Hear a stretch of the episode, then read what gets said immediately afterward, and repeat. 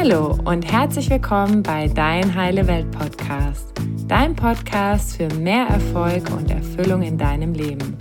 Mein Name ist Annalena und ich freue mich, dass du heute dabei bist. Hallo ihr Lieben, schön, dass ihr heute eingeschaltet habt. Heute habe ich einen ganz tollen Gast aus dem Bereich Gesundheit und Ernährung für euch. Kira Ziefert ist Coach, Speakerin und Gründerin des Podcasts Soul Food Journey.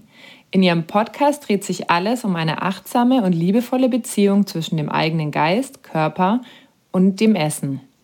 Kira litt selbst mehr als zehn Jahre lang unter Essstörungen und Depressionen. Heute kann sie frei mit ihrer Krankheit und dem Thema umgehen und möchte das Thema Essstörung enttabuisieren und in die Öffentlichkeit rücken. Durch ihre Coachings und Vorträge hilft sie anderen Menschen dabei, ihre Essstörung zu heilen und eine gesunde Beziehung zu sich selbst und dem Thema Essen zu entwickeln. Liebe Kira, ich freue mich total, dass du heute dabei bist. Oh, hallo. Vielen Dank für die herzliche Einladung. Ich freue mich auch riesig auf äh, ja, all deine Fragen und äh, es ist total spannend, mal zu hören, wenn andere einen vorstellen. Das fand ich gerade super spannend. ich, ich hoffe, es hat dir gefallen. Ich hoffe, ich habe nichts gesagt, was nicht gepasst hat. Nee, total. Das hat absolut gepasst. Schön. Ja, super. Dann lass uns doch gleich mal einsteigen. Und zwar ist meine erste Frage, wann hast du dich denn entschieden, mit deiner Geschichte an die Öffentlichkeit zu gehen und anderen Menschen mit ihrer Essstörung zu helfen? Das war ungefähr vor zweieinhalb Jahren und hat sich ergeben durch meine eigene Entwicklung, durch meinen eigenen Weg, durch die Essstörung und auch durch eine Coaching-Ausbildung, die ich gemacht habe vor zweieinhalb Jahren. Denn da ging es darum, dass man am Ende von der Ausbildung ein Konzept schreibt.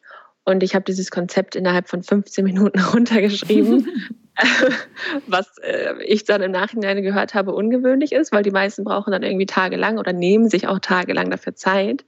Doch an dem Punkt, wo ich selber auf meinem Weg stand, war das für mich keine Frage mehr. Also für mich stand fest, ich möchte jetzt an dem Punkt, wo ich jetzt aktuell bin und mich in der Lage fühle, anderen Menschen zu helfen oder sie zu ermutigen mit meiner eigenen Geschichte und mit all den Erfahrungen und Erkenntnissen, stand für mich fest, was ich machen möchte. Und dann habe ich auch in der Zeit viele Kontakte geknüpft zu Coaches und auch zu Gründerinnen, zu Unternehmerinnen. So ist auch mein eigener Mut entstanden, das auch für mich selber in Betracht zu ziehen, überhaupt mich irgendwie mit irgendwas selbstständig zu machen. Und dann war eigentlich nur noch die Frage für mich, wie erzähle ich es den Menschen davon oder wie mache ich mich denn sichtbar? Und äh, dann bin ich auf Podcast aufmerksam geworden und Podcast hat einfach zum, zu allem gepasst, was ich damals oder womit ich losgehen wollte. Ich wollte dem Thema Essstörung einen Raum geben. Ich wollte die Gesellschaft aufklären. Ich wollte Betroffene ermutigen. Wollte einfach, ja, dass das ein ganz normales Thema am Tisch wird und nichts ist, was nur noch hinter verschlossenen Türen in Kliniken oder bei Therapeuten ein Thema ist, sondern dass durch dieses Hören und Hören, ah, da spricht jemand total offen und total locker über das Thema, damit dazu ermutigen, dass auch andere anfangen, genauso über sich zu sprechen. Und so ist es dazu gekommen, dass ich dann im März 2017 den Podcast gestartet habe, was sich als sehr, also als ein passendes Medium herausgestellt hat. Oh, tolle Geschichte. Ist dir das am Anfang schwer gefallen, auch wirklich damit so an die Öffentlichkeit zu gehen oder war das dann durch die Coaching-Ausbildung irgendwie schon so der Weg geebnet? Mm, also in meiner Vorstellung war das ganz, ganz klar und ich war mir auch ganz sicher, dass ich das machen möchte. Doch vielleicht kennt das auch jeder, der jetzt zuhört. Es gibt dann immer also wir können uns vieles ganz lebhaft vorstellen. Doch wenn wir dann in dem Moment sind, das war auch so, als ich mein Konzept vorgestellt habe und darüber laut gesprochen habe, was ich jetzt machen möchte, worüber ich sprechen möchte, in dem Moment war das wie so ein Emotionsschub, sodass ich da auch dann erstmal in Tränen ausgebrochen bin, weil mir das in dem Moment gefühlt selber erst richtig klar geworden ist, dass das wirklich das ist, was ich machen möchte und was mir wichtig ist. Und so war das auch mit dem Podcast. Es war nicht so, dass ich gesagt habe, oh ja, ich äh, nehme hier jetzt mal was auf und dann veröffentliche ich das sofort. Ich glaube, das hat von der ersten Aufnahme bis zur Veröffentlichung dieser ersten Aufnahme hat es nochmal sechs Monate gedauert, mhm. weil ich mir zwar sicher war, also in meinem Kopf und von der Vorstellung her, doch es war immer dieser letzte Schritt, dieser letzte Schritt, diesen Mut zu haben, zu wissen, okay, dann ist es wirklich raus, dann hören andere Menschen wirklich zu oder könnten dir zuhören. Und das hat gedauert. Und ich glaube, das hängt immer mit der eigenen Entwicklung zusammen. Wie bereit bist du denn wirklich schon innerlich? Und dann kommt dieser Tag, wo du dir denkst, ach, weißt du was, andere machen das doch auch. Also jetzt, jetzt mach's einfach. ja, es ist ja auch viel Verletzlichkeit zeigen, ne? So mit, mit dem eigenen Thema rauszugehen. Man, man, man zeigt sich ja, man entblößt sich ja so ein bisschen auch so vor anderen, ne? Mm, ja, definitiv. Und ich glaube, es ist auch oder war auch wichtig oder auch wertvoll, dadurch, dass jetzt die Menschen oder mein, mein nächstes Umfeld, mit denen habe ich zu dem Zeitpunkt schon darüber gesprochen. Also es war jetzt für niemand mehr eine Überraschung, dass ich eine Essstörung hatte oder habe zu dem Zeitpunkt noch. Das war jetzt für keinen aus meinem näheren Umfeld eine Überraschung. Doch trotzdem ist es ja so, dass du im Podcast ganz spezifisch über einzelne Themen oder über einzelne Situationen über, oder ganz detailliert über bestimmte Gedanken oder über deine Entwicklung sprichst. Und ich muss sagen, als ich dann erfahren habe, dass meine Mutter zum Beispiel jede Folge hört, ähm, habe ich nochmal so ja, da kam so richtig wie ein bisschen Angst auf. Da dachte ich mir, oh Gott, was habe ich denn, über was habe ich denn bisher gesprochen? Und äh, sind meine Eltern dabei jetzt eigentlich gut weggekommen oder nicht? Oder habe ich denn jetzt damit irgendwie doch Schuld zugewiesen? Oder ist da irgendwas Schlimmes drin gewesen? Also ich glaube, dieser, dieser Gedanke, hm, was denken wohl andere darüber, dass der einen immer begleiten darf und wahrscheinlich auch immer mal wird, doch letztendlich geht es ja nicht darum, Dinge zu sagen, die allen gefallen, sondern es geht ja einfach darum, dich auszudrücken, das zu teilen, was, was du selber erlebt hast, ohne jetzt die Erwartung zu haben, dass jeder sagt, oh ja, voll cool, das äh, will ich genauso oder sehe ich genauso, sondern ich denke mir immer, je mehr mein Podcast zum Nachdenken oder Umdenken anregt, desto besser ist es für mich, desto besser finde ich es. Deswegen finde ich zum Beispiel auch cool, wenn Leute schreiben und dann schreiben, das habe ich irgendwie nicht verstanden, wie hast du das denn gemeint? Ähm, das, das sehe ich anders, weil das regt ja zum Austausch an und das verändert ja wirklich etwas, wenn die Menschen nicht einfach nur sagen, ja, sehe ich auch so, sondern wenn es wirklich zum Umdenken anregt. Mhm. Ja, das stimmt. Dein Podcast hilft ja ganz vielen Menschen, sich intensiver mit diesem Thema Essen auseinanderzusetzen. Was habe ich denn für eine Beziehung zu Essen und ist die gesund oder nicht? Warum haben denn so viele Menschen so eine ungesunde oder so eine schwierige Beziehung zum Thema Essen? Ich glaube, dass ähm, also Essen ist natürlich ein Thema, was uns äh, von Anfang an oder auch immer und täglich und rund um die Uhr irgendwo beschäftigt, weil es auch ein Thema ist, was jetzt niemand, also wo es nicht darum geht, dass man es entweder ganz aus dem Leben streicht oder äh, es in ganz viel hat. Es ist also ein Mittel, was sowieso eine Rolle spielt, um uns aber letztendlich einfach zu ernähren und um den Körper zu nähren, um Energie zu haben. Doch Essen ist auch häufig von Kindheit an, also ganz, ganz, ganz, ganz früh, und das beginnt ja schon als Baby, ist es ja das, womit uns die Mutter mit der Muttermilch quasi Geborgenheit, Sicherheit und diese Nahrung zum Leben schenkt. Deswegen hängt Essen von Geburt an und auch schon im Mutterleib. Wenn man da anfängt, da werden wir auch als Embryo von den Nährstoffen im Körper der Mutter im Mutterleib genährt. Deswegen hat Essen schon von Grund auf eine Assoziation mit Geborgenheit, Sicherheit und Liebe geben, Liebe schenken. Und dadurch ist die Verknüpfung von Essen und Emotion quasi wie, also steckt schon in uns. Mm. Doch die Frage ist halt, wie wir und das ist auch diese Verknüpfung zu den Emotionen, warum ja auch viele von emotionalem Hunger oder emotionalem Essen sprechen, weil das tatsächlich auch zusammenhängt. Und wenn wir jetzt mal dieses Bild nehmen, dass da ein kleines Kind ist Und dann ist es vielleicht am Essenstisch und diese Zeit ist ganz besonders, weil die Eltern nicht viel Zeit haben. Also ist dieses gemeinsame Essen immer für dieses Kind ein, ein wichtiges Ritual, was für das Kind auch irgendwo dafür steht, dass es geliebt wird, dass es gesehen wird, dass ihm zugehört wird.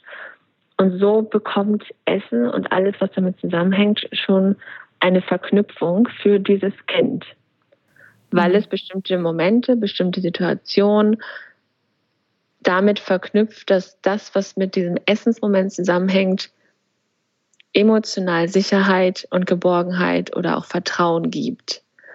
Und je nachdem, wie, wie das aussah oder was wir gelernt haben oder wie wir Dinge schon als Kinder interpretiert haben oder auch abgespeichert haben und erlebt haben, je nachdem ist unser Umgang mit den Emotionen auch im Erwachsenenleben. Und ich behaupte das jetzt einfach mal, dass wenige von uns, die heute erwachsen sind, haben als Kinder gelernt, mit Emotionen umzugehen weil das häufig gar nicht so im Vordergrund stand. Und das ist auch jetzt gar kein Vorwurf irgendwem gegenüber oder irgend, da hat auch keiner Schuld dran. Doch wir müssen halt als Erwachsene, wenn das so ist, ist es für uns sehr, sehr gesund, das selber wahrzunehmen, dass wir das eventuell nicht gelernt haben, mit unseren eigenen Emotionen umzugehen. Und wenn ich gerade auf Verhaltensebene merke, dass ich Essen für bestimmte Gefühle benutze oder dass das so ein Lückenfüller ist oder bei Langeweile oder ich merke, ich habe da irgendwelche Muster entwickelt in Verbindung mit dem Essen, dann ist es ein Verhalten natürlich, was ich, was ich bemerke, doch steckt auch immer oder meistens irgendeine emotionale Verknüpfung damit zusammen. Und das ist bei ganz vielen Erwachsenen. Und das kann Natürlich muss das nicht immer sofort eine Essstörung oder sowas sein, doch es ist trotzdem für jeden, glaube ich, wichtig, sich das bewusst zu machen, sodass ich zumindest für mich selber erkenne oder auch wahrnehme, dass ich das jetzt nicht einfach brauche, sondern dass ich wirklich emotional gerade da, also dass sich da gerade viel mehr abspielt als das, was ich an der Oberfläche sehe. Mhm. Das heißt, auch wenn Kinder gelobt werden und dann Eis bekommen oder so, da fängt das ja auch schon an, nochmal noch mehr dieses bewusst zu verknüpfen. Ne? Also eigentlich ist es gar nicht so gesund, Essen mhm. mit Emotionen oder mit Belohnung oder so zu verknüpfen. Ne? Genau, genau. Oder dieses, ja, du musst aufessen, sonst scheint die Sonne morgen nicht. Ja, genau, genau. Damit wird es ja auch schon, also das meint natürlich niemand böse, doch es wird dadurch emotional schon gefördert, dass du zum Beispiel über deinen eigenen Hunger hinaus isst, weil du möchtest ja, dass morgen schönes Wetter ist. Vielleicht hat dieses Kind aber gar keinen Hunger mehr, doch lernt dadurch, dass es immer aufessen muss. Also ist es später ein Erwachsener, der auf dem Teller nichts liegen lassen kann und immer aufessen muss. Ah, okay. Ja, das heißt, eigentlich wird so eine Grundspur dann schon in der Kindheit gelegt für eine Essstörung später. Absolut, auf jeden Fall. Und das ist auch häufig so, dass sich, also das, was jetzt ähm, die Medizin als Essstörung diagnostiziert, ich sehe das halt immer eher als Begriff, der etwas Bestimmtes beschreibt. Mhm. Das wird meistens sichtbar, im Teenageralter. Also bei den meisten wird das oder drückt sich das dann aus, so zwischen 14 und 16 oder auch später. Doch es bekommt meistens so eine Sichtbarkeit in Phasen, wo generell eine Umbruchstimmung ist, also wo generell so ein großer Veränderungsprozess zum Beispiel ansteht. Und das erleben gerade wir Mädchen, erleben das immer, wenn wir uns vom Kind zum Teenager entwickeln. Und da verändert sich alles. Da verändert sich der Hormonhaushalt, da verändert sich der Körper, das Körperbild, unsere Bedürfnisse, unsere Interessen. Also da verändert sich einfach so vieles. Und in dieser Zeit drückt sich meistens auch dieser, ja, diese emotionale Nichtverbindung, drückt sich in dieser Zeit dann zum Beispiel durch eine Essstörung aus, was ein Ausdruck ist etwas, was dahinter steckt, was ein Ausdruck ist von Emotionen, die nicht verarbeitet werden oder die gar nicht erst zugelassen werden oder die über Jahre unterdrückt wurden. Und je nachdem, welche Form von Essstörung entwickelt wird, hat die ihren Nutzen, um im Grunde mit den Emotionen umzugehen, was letztendlich aber dazu führt, dass gar kein Umgang stattfindet. Mhm. Das heißt, es wird praktisch so kompensiert, so ein Stück weit dadurch oder versucht zu kompensieren. Genau, und die meisten merken das in dem Moment nicht oder nehmen es auch nicht so wahr, denn es bringt halt sofort mit sich, dass wirklich ein Abhängigkeitsmuster entsteht. Und es dauert auch immer seine Zeit, bis jetzt eine Betroffene das überhaupt hinterfragt, weil das ja dann meistens auch mit Dingen einhergeht. Je nachdem, welche Richtung, verändert sich ja dann auch das Körperbild. Entweder man nimmt äh, vielleicht ganz viel zu durch Essanfälle oder man nimmt ganz viel ab oder hungert sich runter und bekommt dann aber zum Beispiel auch Aufmerksamkeit und Bestätigung von außen. Wenn jemand schlanker wird, kommen vielleicht Kommentare oder es kommt Lob. Also das sind so ganz komplexe, in sich drehende Kreisläufe, die dadurch entstanden sind über die Jahre bei denen es erstmal wichtig ist, das selber zu erkennen. Also sich das auch dann selber ab einem bestimmten Zeitpunkt einzugestehen. Weil wenn sich jemand das gar nicht eingesteht, dann kann auch gar keine richtige Auseinandersetzung stattfinden. Mhm. Deswegen ist das halt häufig wie so ein schleichender Prozess meistens.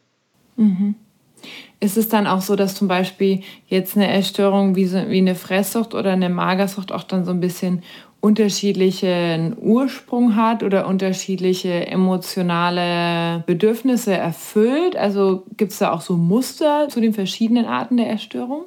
Mm, also es gibt schon Parallelen, doch es ist trotzdem immer, also es sind trotzdem aus meiner Sicht immer individuelle Zusammenhänge, weil die Geschichte der einzelnen Personen trotzdem eine sehr große Rolle spielt. Natürlich gibt es Themen, die die, also die, die jeden beschäftigen, sowas wie Angst vor Kontrollverlust oder generell Angst vor Verlust oder dass sich jemand dafür schämt, wie er ist oder wie sie ist und sich deswegen gar nicht zeigen kann, so wie sie ist oder auch gar nicht mehr weiß, wer sie überhaupt ist. Also die meisten haben zum Beispiel auch Angst davor, gar keine Essstörung mehr zu haben, weil sie sich gar nicht mehr vorstellen können, wie das ist ohne. Und wenn du dann die Frage stellst, ja, was, was ist denn da, wenn du dir jetzt vorstellst, dass sie einfach nicht mehr da ist oder keine Rolle mehr spielt, dann macht den meisten das auch Angst, weil das erstmal so eine Vorstellung ist von, hm, ja, dann ist da nichts. Also mhm. ich habe ja im Moment nichts außer das, woran ich mich festhalten kann. Also das ist deswegen schon ein individuelles System, es gibt da drin Parallelen, also solche Ängste oder Grundängste oder Grundmuster, die jeder hat, doch trotzdem individuell verknüpft hat durch diese eigenen Erfahrungen, Erlebnisse, Kindheit und die eigenen Gedanken, die da eine Rolle spielen. Deswegen würde ich sagen, es ist eine Mischung aus individuelle Verknüpfung und trotzdem eine Form von Mustern. Mhm wenn man jetzt merkt, okay, ich habe ich hab da echt irgendwie Schwierigkeiten, also ich habe keine gesunde Beziehung zu Essen, irgendwie ist es immer entweder ich esse zu viel, zu wenig oder ich bin sehr in der Kontrolle oder oft schwankt es ja auch so bei ganz vielen Leuten. Was, was kann man denn machen? Hast du da so ein paar Tipps sozusagen, wie man sich, also wenn es jetzt noch nicht so eine richtige Essstörung ist, wie man, wie man die Beziehung zum Essen heilen kann? Mhm. Also ich ähm, habe mal einen Kurs gemacht damals und fand da zum Beispiel sehr wertvoll, das war so ein Ansatz von achtsames Essen. Mhm. Und das fand ich total spannend und dachte mir auch danach, hm, das müsste eigentlich mal jeder machen. Denn da geht es wirklich darum, und das kann auch jeder mal für sich versuchen, dass du erst einmal wieder so eine richtige Beziehung herstellst. Und das fängt ja schon beim Einkaufen an zum Beispiel. Wie viele, und ich zähle mich da auch zu, gehen einfach schnell in den Supermarkt, schmeißen irgendwelche Sachen in den Korb, meistens auch die Sachen, die man schon kennt, also keine neuen Dinge, sondern aus Gewohnheit die Dinge, bei denen wir wissen, dass sie uns schmecken, dass wir sie mögen. Doch es passiert ja dann auch eher so automatisiert. Und wenn sich jeder mal wirklich so diese Be das als Beziehung betrachtet und sich vorstellt, wie gehe ich eigentlich mit den Sachen um? Also wie behandle ich auch die Dinge, die ich einkaufe? Dann kann man einfach da schon mal anfangen, seine Beziehung in Frage zu stellen und kann auch da anfangen, Achtsamkeit reinzubringen. Dass du dir zum Beispiel vorher, bevor du einkaufen gehst, mal wirklich überlegst, was möchte ich denn eigentlich diese Woche machen oder was möchte ich, wie möchte ich mich diese Woche ernähren? Mhm. Und dann schreibst du dir das erstmal auf, nimmst dir dafür ein bisschen Zeit. Das muss auch keine halbe Stunde sein. Das reicht ja, wenn es ein paar Minuten sind, dass du dir einfach nur mal so einen Moment Zeit dafür nimmst, darüber nachzudenken, wie möchte ich mich diese Woche ernähren. Und dann gehst du los in den Supermarkt, suchst dir diese Dinge zusammen, für die du dich vorher schon entschieden hast. Vielleicht begegnet dir auch spontan noch etwas, was dich anspricht. Das kann natürlich auch gut sein. Doch allein durch so Kleinigkeiten, was viel mit Beachtung zu tun hat, mit überhaupt Aufmerksamkeit auf das Thema Lenken, schenkst du dem Thema schon mehr Achtsamkeit. Mhm. Und dann geht es natürlich weiter in, wie bereite ich das zu? Bin ich immer total in Hektik? Mache ich das so äh, nebenbei, aber total lieblos oder habe da gar keinen Bock drauf und mache es nur, weil ich denke, ich muss das machen? Oder nehme ich mir wirklich Zeit dafür, das zuzubereiten, womit ich mich ja letztendlich dann ernähren möchte? Also diesen ganzen Umgang von Anfang bis zum letzten Bissen, den einfach mal wirklich ja, mehr oder achtsam zu durchleben und sich selber zu beobachten, wie erlebe ich das im Moment? Wie gehe ich mit mir um? Wie gehe ich mit diesen Dingen um? Wie gehe ich selber generell mit diesem Thema Essen um? Ist das etwas, was ich ganz schnell über die Bühne bringen möchte? Wie viele Menschen kommen nach Hause und essen im Stehen in der Küche zum Beispiel? Mm. Das ist ja im Grunde wie gar keine Beziehung. Das ist so, als wenn ich mal schnell was nebenbei mache, aber eigentlich gar nicht dabei bin. Mhm. Und es ja dann auch nicht richtig schmecke, nicht mit allen Sinnen dabei bin, es nicht rieche, es nicht schmecke, sondern es einfach nur schnell reinschaufel. Das ist halt auch eher eine Form von keiner Beziehung. Oder auf mhm. jeden Fall keine achtsame, keine wertschätzende, keine liebevolle Beziehung. Also das Ganze mal als Beziehung betrachten und dann komplett von vorne bis hinten in Frage zu stellen, ohne danach einen Fehler zu suchen. Denn es geht nicht darum, einen Fehler zu finden. Es geht nur darum, sich über sich selbst in dieser Beziehung bewusst zu werden. Denn nur wenn wir diese Dinge auch bewusst erkennen, können wir für uns selber mit der Zeit zum Beispiel langsam anfangen zu entscheiden, dass wir mehr Beachtung reingeben oder dass wir mal mit einer anderen Haltung einkaufen gehen oder uns anfangen, die Zeit zum Einkaufen oder Zeit zum Kochen einzuplanen und das nicht versuchen, irgendwie in den Tag reinzustopfen. Mhm. Doch dafür muss ich es halt erst einmal wirklich beachten und das auch in Frage stellen für mich selber. Und ich finde, dieser, das wirklich als Beziehung zu betrachten und ähm, sich das auch zu erlauben und sich jetzt nicht dafür nur zu belächeln, was man da jetzt schon wieder für einen Quatsch macht oder so. ähm, das kann natürlich auch passieren, dass man denkt, oh Gott, was mache ich jetzt hier? Ja. Doch es hat halt einen Effekt, wie wir die Dinge betrachten und welche Perspektive wir einnehmen. Mhm. Es ist ja auch so wichtig, weil es ist ja auch nichts, was wir umgehen können, das Thema Essen. Also es wird uns unser ganzes Leben begleiten. Ne? Und also ich finde, das hat ja auch ganz viel mit Selbstliebe und Selbstwert zu tun. Wie ernähre ich mich? Also was gebe ich praktisch da oben rein und, und, und wie geht es mir dann auch damit? Ne? Also was bin ich mir selber wert? Mhm. Ja. Wie wichtig sind denn äh, Rituale, was das Thema Essen betrifft? Mhm. Gar nicht so einfach, die Frage. Es gibt also es hängt aus meiner Sicht davon ab, wo jemand steht.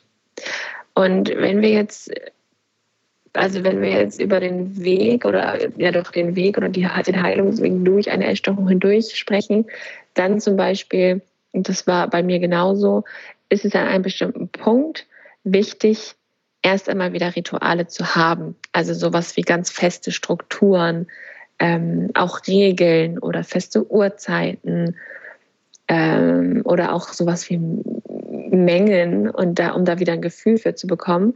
Also Rituale in Form von sich selber Struktur schaffen, weil es einem gut tut, ist an einem bestimmten Punkt auf diesem Weg ganz, ganz wichtig. Und später, wenn der Mensch wieder flexibler ist und auch einen gewissen Umgang oder Selbstfürsorge für sich selber trägt und wieder die Verantwortung für sich selbst und für das eigene Wohlempfinden wieder übernommen hat und in der Lage ist, für sich zu sorgen, da ist es wichtig, auf sich selbst zu achten. Also dann ist es wichtig, für sich selbst herauszufinden, bin ich eher jemand, der zum Beispiel intuitiv ist also der einfach nach Körpergefühl ist. Oder bin ich jemand, der braucht diese Rituale, weil sonst gerät alles ins Chaos und ich arbeite so viel, weil mir meine Arbeit aber auch so viel Spaß macht und vergesse ich ständig zu essen. Also da ist wichtig, das in das eigene Leben zu integrieren, aber dabei selber ganz offen zu bleiben und nicht immer nur zu denken, ich muss mich jetzt auf die und die Art und Weise ernähren oder ich muss jetzt diesen Trend genauso übernehmen, wie er im Buch steht. Also dieses, alles, was mit muss zu tun hat, musst du nicht, sondern alles, alles, was du liest, was du hörst, was du siehst, was dir erzählt wird, finde ich, ist es immer wertvoll, das für sich zu hinterfragen und zu schauen, wie passt das in mein in mein Leben? Wie passt es in die Vorstellung von meinem Leben? Wie passt es in meinen Alltag? Wie passt es in meine sowieso schon bisherigen Strukturen? Und bin ich eher ein Mensch, der sich mit Ritualen oder mit, mit festen Strukturen wohlfühlt, weil vielleicht alles andere ein absolut kreatives Chaos ist im Leben, kann ja sein. Doch wenn es sowieso ein sehr strukturierter Mensch ist, dann wäre es auch mal spannend auszuprobieren, wie es denn ist, sich intuitiv zu ernähren. Doch ich finde, da darf jeder total experimentierfreudig sein. Also wirklich alles Mögliche ausprobieren, um erstens auch wirklich diese Flexibilität zu lernen. Das habe ich auch so gemacht. Also ich, vieles war ganz am Anfang viel mit Verboten zum Beispiel verbunden. Wenn es irgendeine neue ja irgendwas Neues gab oder als so ganz viele dann vegan wurden, dachte ich plötzlich auch, oh, das muss ich jetzt aber auch mal machen oder das muss ich auch mal ausprobieren. Doch ich habe halt vieles dann immer mit diesem Muss-Charakter verbunden. Und durch dieses Müssen wurde vieles nicht aus Überzeugung gemacht, sondern mehr aus einem Disziplinierten. Mhm. Und ich glaube, das macht auch einen Unterschied in der Entscheidung. Wir können halt Entscheidungen treffen, eher aus einem Muss heraus, was dann viel mit Disziplin zu tun hat, oder aus einer wirklichen Überzeugung heraus, was es dann einfacher macht. Also dann fühlt sich das Umsetzen nicht so schwer an, wenn es aus Überzeugung ist. Also wenn jemand sagt, ich möchte mich gerne auf die und die Art und Weise ernähren, weil ich die Erfahrung gemacht habe, es tut meinem Körper gut, es kurbelt meine Verdauung an, ich fühle mich dadurch total energetisiert und einfach nicht so müde wie vielleicht vorher oder sonst, dann ist das ja eine ganz andere Entscheidung, als wenn ich denke, oh, es gibt jetzt ganz viele Vegan-Cafés, naja, dann muss ich das jetzt auch mal ausprobieren. Mhm. Also es macht einen Unterschied, wie eine Entscheidung für, einen getroffen, für, für dich selbst getroffen wird. Deswegen ist an der Stelle, also ich denke, es gibt keine Regel, die jedem Menschen übergestülpt werden kann oder sollte. Doch was wichtig ist, ist, dass der Mensch sich selber nichts vormacht, ehrlich zu sich selber ist in der Hinsicht und auch anfängt auf sich zu hören, also zu hören, zu, zu experimentieren, wirklich gut. Mhm. Okay. In, in meinem Podcast geht es ja auch darum, wie so die ganzen verschiedenen Bereiche in unserem Leben miteinander verbunden sind. Ne? Also wie auch überhaupt so unser unser normaler Zustand, also wie wir uns auch so psychisch fühlen, also wie das mit Essen zusammenhängt, wie unsere Beziehung damit zusammenhängt und auch unser Beruf und so weiter. Ähm, du erzählst ja auch in deinem Podcast über, sprichst du auch ganz viel über das Thema Depression. Inwieweit hängt das dann auch mit Essstörungen zusammen? Mhm. Also es ist häufig so, dass das verknüpft ist, denn ich überlege gerade, ob ich schon mal jemanden erlebt oder kennengelernt habe, bei dem das nicht so war. Doch es, es hängt halt immer sehr, sehr eng miteinander zusammen. Und viele, die ich zum Beispiel auch in der Klinik oder jetzt die letzten zwei Jahre kennengelernt habe, haben auf diesem Weg auch immer eine Art der Depression diagnostiziert bekommen, weil es macht, ja, es ist auch, also aus meiner Sicht ist es logisch, dass das passiert, denn du bist ja in einem stetigen inneren Kampf gegen dich selbst. Also du wertest dich selber so stark ab, bis zu, dass du dich selber überhaupt nicht leiden kannst und auch häufig zum Beispiel in eine Form von Selbsthass verfällst, weil du dich aber auch selber gar nicht mehr kennst und dich so weit von dir entfernt hast. Und diese ganzen Muster, die sich da innerlich drehen und auch gedanklich abspielen, die sind wie eine Abwärtsspirale. Und diese Abwärtsspirale, die führt automatisch dazu, dass du starke Stimmungsschwankungen hast, dass du in Extremen lebst meistens. Also dann ist es wirklich so weiß oder abgrundtief schwarz. Mhm. Und dieses dieses, ja, dieses in Extremen und diese ganzen Stimmungsschwankungen und selber aber die ganze Zeit eigentlich in einem innerlichen Kampf sein und nach außen hin trotzdem noch eine Maske oder Fassade aufrecht zu erhalten und dieses Schauspiel so gut wie möglich zu spielen, damit keiner sieht, was mit dir los ist, das führt dazu, dass, ja, dass innerlich Leere herrscht und dass innerlich auch die meiste Zeit eher alles negativ ist aus deiner eigenen Sicht, weil das aber auch negativ macht. Und das hat eine oder das, das bringt eine Depression einfach mit sich. Also eine Essstörung bringt häufig eine Depression mit sich. Das ist wie so eine Nebenerscheinung, die ja, die, die dabei entsteht, aber jetzt gar nicht unbedingt so stark im Vordergrund steht, sondern es ist einfach wie ein Nebenprodukt. Mhm der Essstörung. Und es, es nährt sich auch gegenseitig. Also es befeuert sich sozusagen auch noch gegenseitig. Denn durch das durch diese depressive Haltung, durch diese depressive Phasen, was ja viel mit Isolation zu tun hat, viel mit Rückzug zu tun hat, bestätigst du ja diese Welt, in der du innerlich meistens sowieso lebst, wenn du eine Essstörung hast, in der alle anderen schuld sind, in der du selber schlecht bist, in der du nichts wert bist, in der du nicht gut genug bist, in der du äh, dümmer bist als alle anderen. Also da hängt da ganz viel Selbstabwertung mit zusammen und somit befeuern sich beide äh, gegenseitig. Das ist dann nochmal wie so ein sich gegenseitig nährendes Nebenprodukt. Mhm. Das heißt, wie du vorhin auch gesagt hast, dann so ein Kreis, so eine Spirale, die sich dann immer weiter dreht, wenn man das nicht bemerkt und nicht aussteigt. Genau. Und es führt halt zu keinem Ergebnis, sondern es ist ein in sich drehender Kreislauf, der sich gegenseitig noch anfeuert. Mhm. Wenn du jetzt Coaching-Klienten hast, wie fängst du an, mit denen zu arbeiten, wenn die sagen, okay, ich habe gemerkt, ich muss jetzt hier was machen? Also was rätst du den Leuten? Muss es immer eine Therapie sein oder gibt es auch andere Möglichkeiten? Also es ist so, dass ähm, ich immer denke und ich arbeite zum Beispiel auch nur mit äh, Frauen, die schon eine Therapie gemacht haben oder mal in einer Klinik waren, mhm. weil um erst einmal dieses Bewusstsein und Verständnis dafür zu bekommen, dass Essen nicht das Problem ist, mm. braucht es meistens eine Weile. Und in Kliniken und auch in ersten Therapien geht es häufig darum, dass du überhaupt erstmal wieder, also dich als Persönlichkeit von dem Muster entkoppelst und nicht nur davon ausgehst, ich bin das. Mhm. Denn wenn das so stark ist und jemand noch nicht aufgewacht ist und noch nicht bereit ist, zu verstehen oder sich der Sache wirklich zu widmen und sich mit sich auseinanderzusetzen, dann stehen halt immer diese Essensthemen im Vordergrund. Und ich zum Beispiel spreche gar nicht über Essen. Also ich, mich interessiert nicht, wie viel oder wie wenig jemand gegessen hat. Es spielt für mich einfach gar keine Rolle.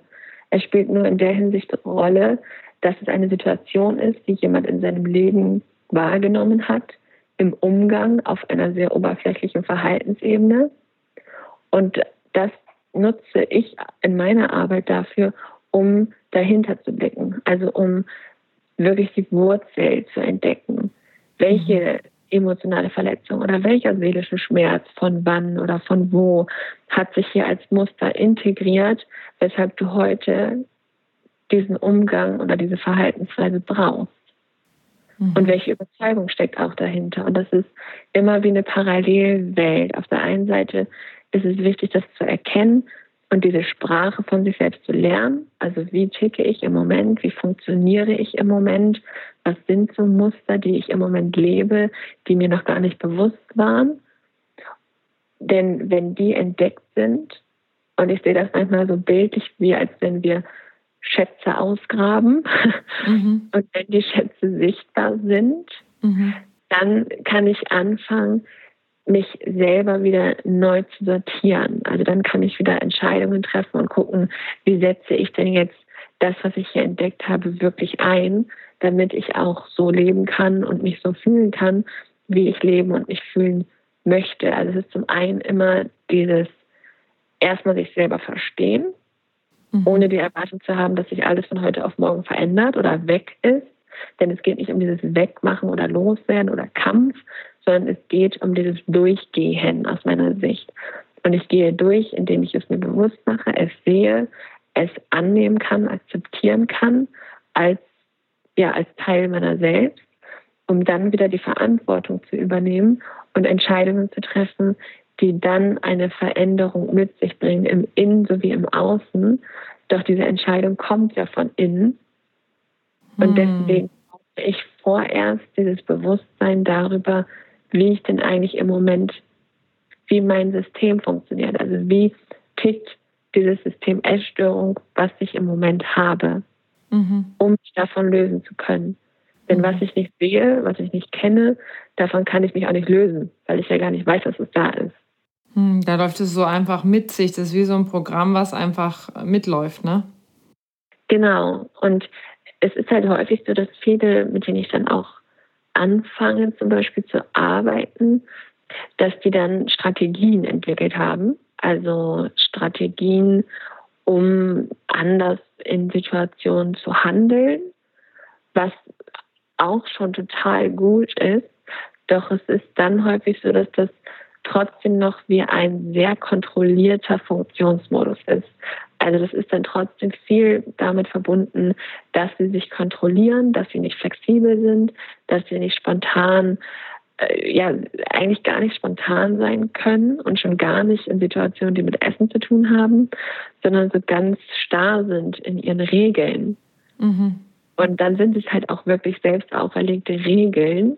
Dann sind es keine Rituale, die aus Selbstfürsorge entschieden wurden, sondern dann sind es eher diese Regeln und Verbote, was immer wie so ein Hinweis darauf ist, dass da keine, ja, dass da keine Flexibilität da ist, keine Spontanität und auch keine Beziehung zu sich selbst, weil dann ist ja nur etwas für dich möglich und du hast dieses Gefühl zu funktionieren, in Abhängigkeit zu selbst auferlegten Regeln. Und das ist nichts, was irgendwie mit einem freien Gefühl oder einer freien Entscheidung zu tun hat. Hm. Weil du ja dann auch wieder abhängig bist, wenn du zum Beispiel sagst, okay, ich muss immer mittags um so und so viel Uhr essen, dann fragt dich jemand, willst du mit mir dort und dorthin gehen und dann kannst du es nicht machen. Das heißt, du bist eigentlich auch nicht wirklich frei, weil du ja immer deine Regel ja dann auch deinen Alltag diktiert sozusagen. Genau, genau. Und das ähm, ist halt wie ein selbst erschaffenes, ja, ich meine, das klingt immer so krass, aber manchmal fühlt es sich wirklich so an oder für viele fühlt es sich in diesem Stadium so an, dass es wie so ein selbst erschaffenes Gefängnis. Und mhm. das fühlt sich dann auch so an, weil du kannst dich nicht anders oder dich nicht frei bewegen außerhalb dieser Regeln, weil es mhm. dieses außerhalb für dich im Moment dann gar nicht gibt. Mhm. Das heißt, das Wichtigste ist eigentlich jetzt, also um es jetzt nochmal zusammenzufassen, ist erstmal überhaupt das wahrzunehmen, was passiert da überhaupt, dann äh, sich die, die Klarheit zu haben, okay, es hat, also Essen ist eigentlich nur die Oberfläche, ist nur die Strategie, es geht eigentlich gar nicht um Essen, sondern es geht um emotionale Verletzungen, um Muster, um Glaubenssätze, um das, was darunter liegt sozusagen. Und dann geht es auch darum, Eigenverantwortung dafür zu übernehmen und auch aus diesem Opfer Modus auszusteigen, um auch wirklich zu sagen, okay, ich kann was verändern hier in meiner Situation. Ja, absolut. Voll gut zusammengefasst. ja, ja, ja, ich habe es gerade so rausgehört, weil, weil also in dem Podcast geht es halt auch total viel um Eigenverantwortung und erstmal um dieses Wahrnehmen. Und das ist halt, das ist halt so spannend, weil es geht ja um, also in meinem Podcast geht es um ganz, ganz viele verschiedene Lebensbereiche und irgendwie ist es im Kern kommt es halt immer aufs Gleiche wieder hinaus, dass wir halt mhm. halt einfach erstmal es wahrnehmen dürfen und dann auch wirklich gucken, okay, was liegt da drunter, dann mutig sind, da auch hinzugucken und Eigenverantwortung zu übernehmen und dann auch geduldig zu sein, weil wir ja oft, also ich weiß nicht, wie das bei dir ist, aber ich bin halt so, ach, jetzt habe ich das verstanden, ach, da habe ich ein Muster, zack, wunderbar, ähm, jetzt äh, verändere ich das gleich und weiter geht's so. Und so funktioniert halt Veränderung nicht, sondern es ist dann halt oft, okay, jetzt ist es ein bisschen besser, nochmal, okay, jetzt bin ich wieder mal in mein altes Muster gefallen, okay, hm, okay, jetzt mache ich weiter und so, ne? Und dann auch mit sich selbst ja. da liebevoll zu sein und zu sagen, ja, Veränderung braucht auch einfach ein bisschen Zeit und das ist in Ordnung. Total. Und das ist, das ist ja immer dieses Gefühl von, oh nein, ich mache wieder Rückschritte, wenn man, also wenn, wenn jemand in alte Muster zum Beispiel verfällt. Mhm. Ähm, doch ich glaube, das hat gar nichts mit Rückschritt in dem Sinne zu tun, dass man in irgendeiner Art und Weise versagt hat oder dass es äh, dann nicht richtig gemacht hat. Ich glaube, das ist meistens, oder das ist bei mir häufig auf jeden Fall so, dass ich das dann äh, so wie brauche, um etwas zu, also etwas anderes zu erkennen. Das ist so wie, hey, nimm mal kurz ein bisschen Abstand, geh mal kurz ein paar Schritte zurück, guck dir das nochmal ganz genau an von dort aus, mhm. was hier gerade so los ist. Also so ein bisschen wie rauszoomen. Mhm um auf das Jetzt schauen zu können und um dann wieder zum Beispiel Entscheidungen zu treffen, die dich im Jetzt weiterbringen. Mhm. Und dafür ist das bei den meisten wie ein, also dieses, was dann Rückfälle oder Rückschritte angeht oder alte Muster sind da.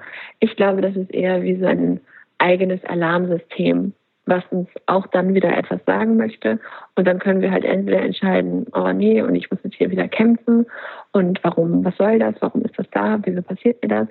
Oder wir können es halt auch wirklich als unser eigenes Alarmsystem anerkennen und es als Alarmsignal wahrnehmen, um nicht einfach nur drüber zu gehen oder drüber zu wischen, sondern um dann wirklich einfach ein paar Schritte und Abstand zu nehmen um zu gucken, okay, was ist eigentlich jetzt hier gerade? Fühle ich mich gerade wohl?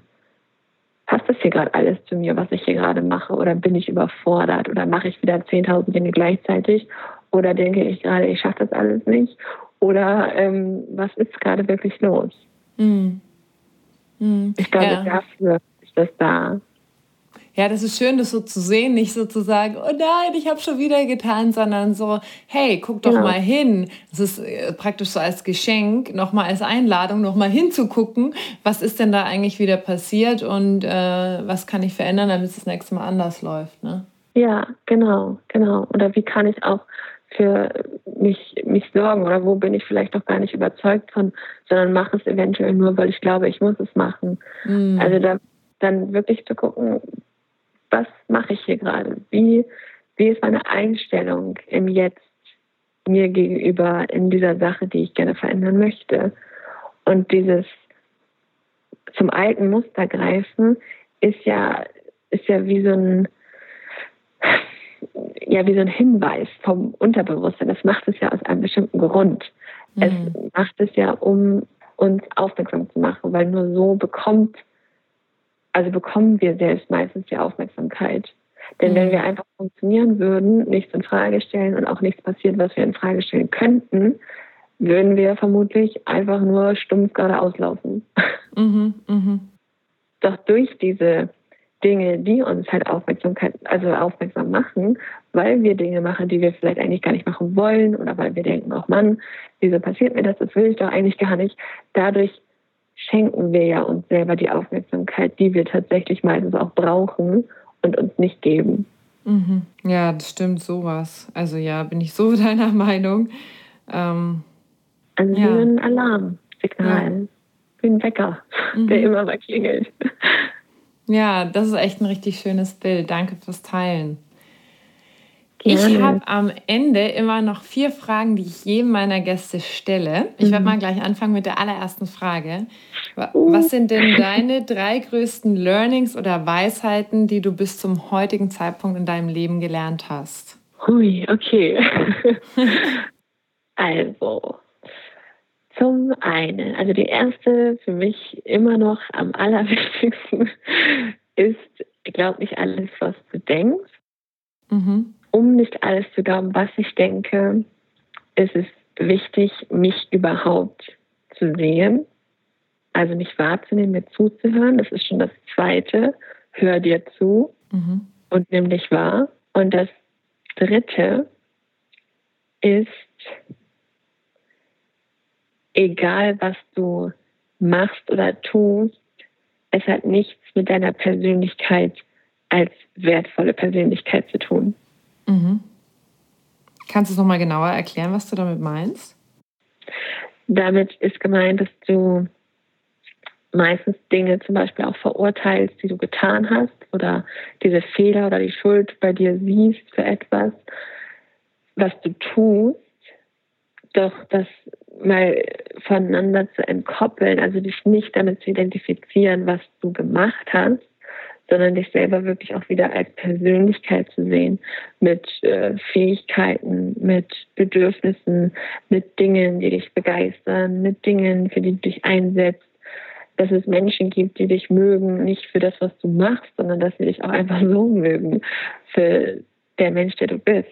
Mhm. Um dich nicht mit diesem ganzen, was auf Verhaltensebene passiert, zu identifizieren oder auch mit Gefühlen oder Gedanken, sondern wirklich deinen Wert als Persönlichkeit wieder wahrzunehmen und das auch so zu sehen, dass das so ist und dass du nicht das bist, was du denkst, was du fühlst oder was du tust. Mhm. Schön, danke schön.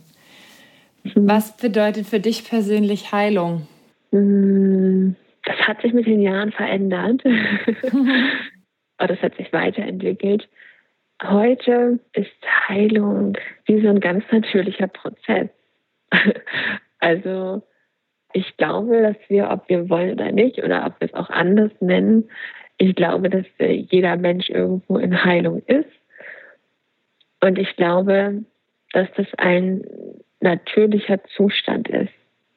Und wenn wir uns damit auseinandersetzen und das auch so sehen oder auch anfangen so zu leben, dass wir auf eine gewisse Art und Weise und auch immer unterschiedlich, aber uns im Grunde in einem in einer Heilung befinden, dann hat das einfach oder ist das viel mit diesem Weg verbunden von ich bin achtsam, ich nehme mich wahr, ich achte auf mich, ich tue Dinge, die mir gut tun, ich umgebe mich mit Menschen, die mir gut tun. Also all das gehört zu diesem Weg Heilung für mich dazu. Deswegen sehe ich heute Heilung als etwas Natürliches. Also ist Heilung sozusagen das Leben, weil es so immer weitergeht, ne? Ja, genau. Also man kann es wie, ja, wie gleichsetzen, weil es natürlich stattfindet, mhm. während wir leben. Schön. Wenn du eine Sache auf dieser Welt ändern könntest, was wäre das?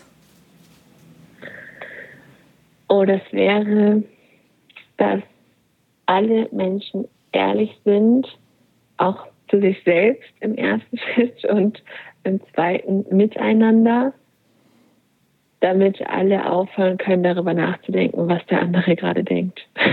Oh ja, das wäre ja entspannend. das wäre super entspannt. Das stelle ich mir sehr entspannt vor. Stimmt, wir sind so oft damit beschäftigt, ne? Und die anderen ja. denken meistens gar nichts oder denken nichts über einen selbst. Jeder ist immer mit sich selber beschäftigt, ne? Man denkt ja immer, der andere ja. würde irgendwas über einen selber denken. So ein Schwachsinn. Ja, und wenn, wenn allein schon, wenn jemand das einfach mal als Frage aussprechen würde, sag mal, denkst du eigentlich gerade das und das über mich? Weil ich glaube, das denkst du gerade. Und der andere würde sagen, hä, keine Sekunde habe ich darüber nachgedacht, ich bin gerade selber mit mir beschäftigt. Dann würde das doch ja, also es würde so viele Dinge auch einfacher machen, auch in dieser zwischenmenschlichen Kommunikation. Ja, oder gerade für diese Kommunikation, was ja meistens Grundlage für zwischenmenschliche Situationen oder auch Beziehungen ist. Ja. Und ich glaube, dass das, ja, das würde ich mir so wünschen, dass jeder zu sich ehrlich sein kann und dann auch mit anderen. Oh, das hört sich richtig gut an. Dann komme ich zur letzten Frage. Was oder wo ist denn deine persönliche heile Welt? Was oder wo. Mhm. Also es kann ja ein Ort sein oder es mhm. kann auch sein irgendetwas, das du tust oder. Ja. Hm. Das ist In den Bergen. Ja. Also da, ja, das ist mit Ort, also gar nicht mit einem ganz speziellen Ort verbunden, sondern eher mit einer Umgebung. Und da stehen Berge. Mhm. Und das ist für mich so ein, ja, einfach immer dieses, wo so ganz tiefes Vertrauen da ist, wo ich mich wirklich auch so rundum ich äh, fühle und auch rundum wohl fühle. Und ich glaube, das hängt bei mir auch viel mit Freiheit zusammen. Mhm. Immer wenn ich dieses, wenn ich den Wert äh, aktiv erlebe, dann oder oder erfülle, dann habe ich immer dieses, ja, dieses ganz tiefe Vertrauen und Gefühl von, ach, es ist echt alles gut. Schön. Ja. Das hört sich richtig gut an, die Kira in den Bergen. Ja. Wenn Menschen ja. mit dir in Kontakt treten möchten, wie erreichen die dich denn am besten? Am besten ähm, schreiben die einfach eine E-Mail. Das kann man entweder einfach so per E-Mail an coaching.kirasiefert.de oder es gibt auch ein Kontaktformular auf der Website von soulfoodjourney.de. Äh, und ansonsten bin ich wirklich überall erreichbar. Also auch bei Instagram kann man eine Nachricht schreiben oder bei Facebook über die Seite oder wenn man einfach in die Gruppe kommt vom Soul for Journey Podcast. Also da. Ist es eine Facebook-Gruppe oder? Erreichbar. Mhm, das ist eine Facebook-Gruppe, ja. Okay. Und ähm, ich habe auch gesehen, bei dir kommt ja demnächst oder sagen wir mal nächstes Jahr kommt ja auch dein Buch raus. Ja, genau. Das wird auf jeden Fall sehr, sehr spannend. Ich bin selber total gespannt und aufgeregt.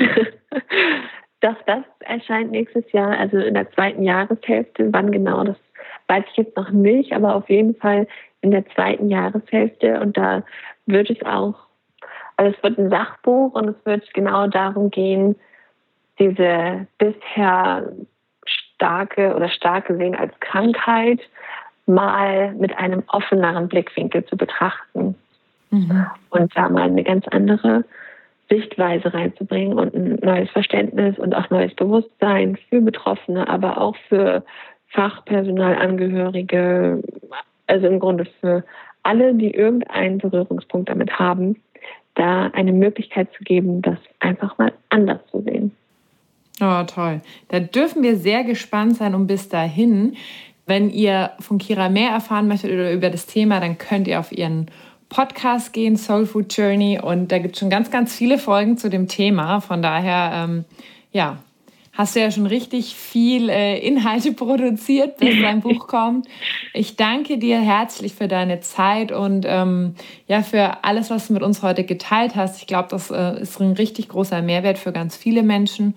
Und ähm, ja, möchte dir nochmal Danke sagen für deine tolle Arbeit, die du machst, weil das Thema Essen einfach so viele betrifft. Und ja, finde ich einfach ganz toll, was du machst. Oh, danke schön und vielen, vielen Dank auch für die schönen Fragen. Ist auch wirklich echt immer wieder spannend.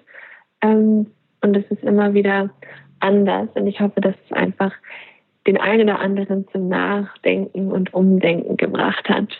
Ja, danke. Danke dir und danke euch da draußen fürs Zuhören. Ich freue mich, wenn ihr bei der Kira vorbeischaut, wenn ihr beim nächsten Mal wieder einschaltet und wünsche euch noch einen ganz, ganz tollen Tag. Tschüss.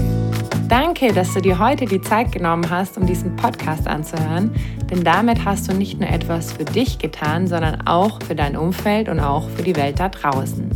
Wenn dir diese Folge gefallen hat, dann freue ich mich, wenn du den Podcast bewertest und mit deinen Freunden und deiner Familie teilst. Und wenn du Fragen hast oder dir eine Folge zu einem bestimmten Thema wünschst, dann schick mir super gerne eine E-Mail oder eine Nachricht per Instagram und dann wird es vielleicht bald eine Folge zu diesem Thema geben. Danke für dein Sein und ich wünsche dir noch einen ganz, ganz wunderschönen Tag. Deine Annalena.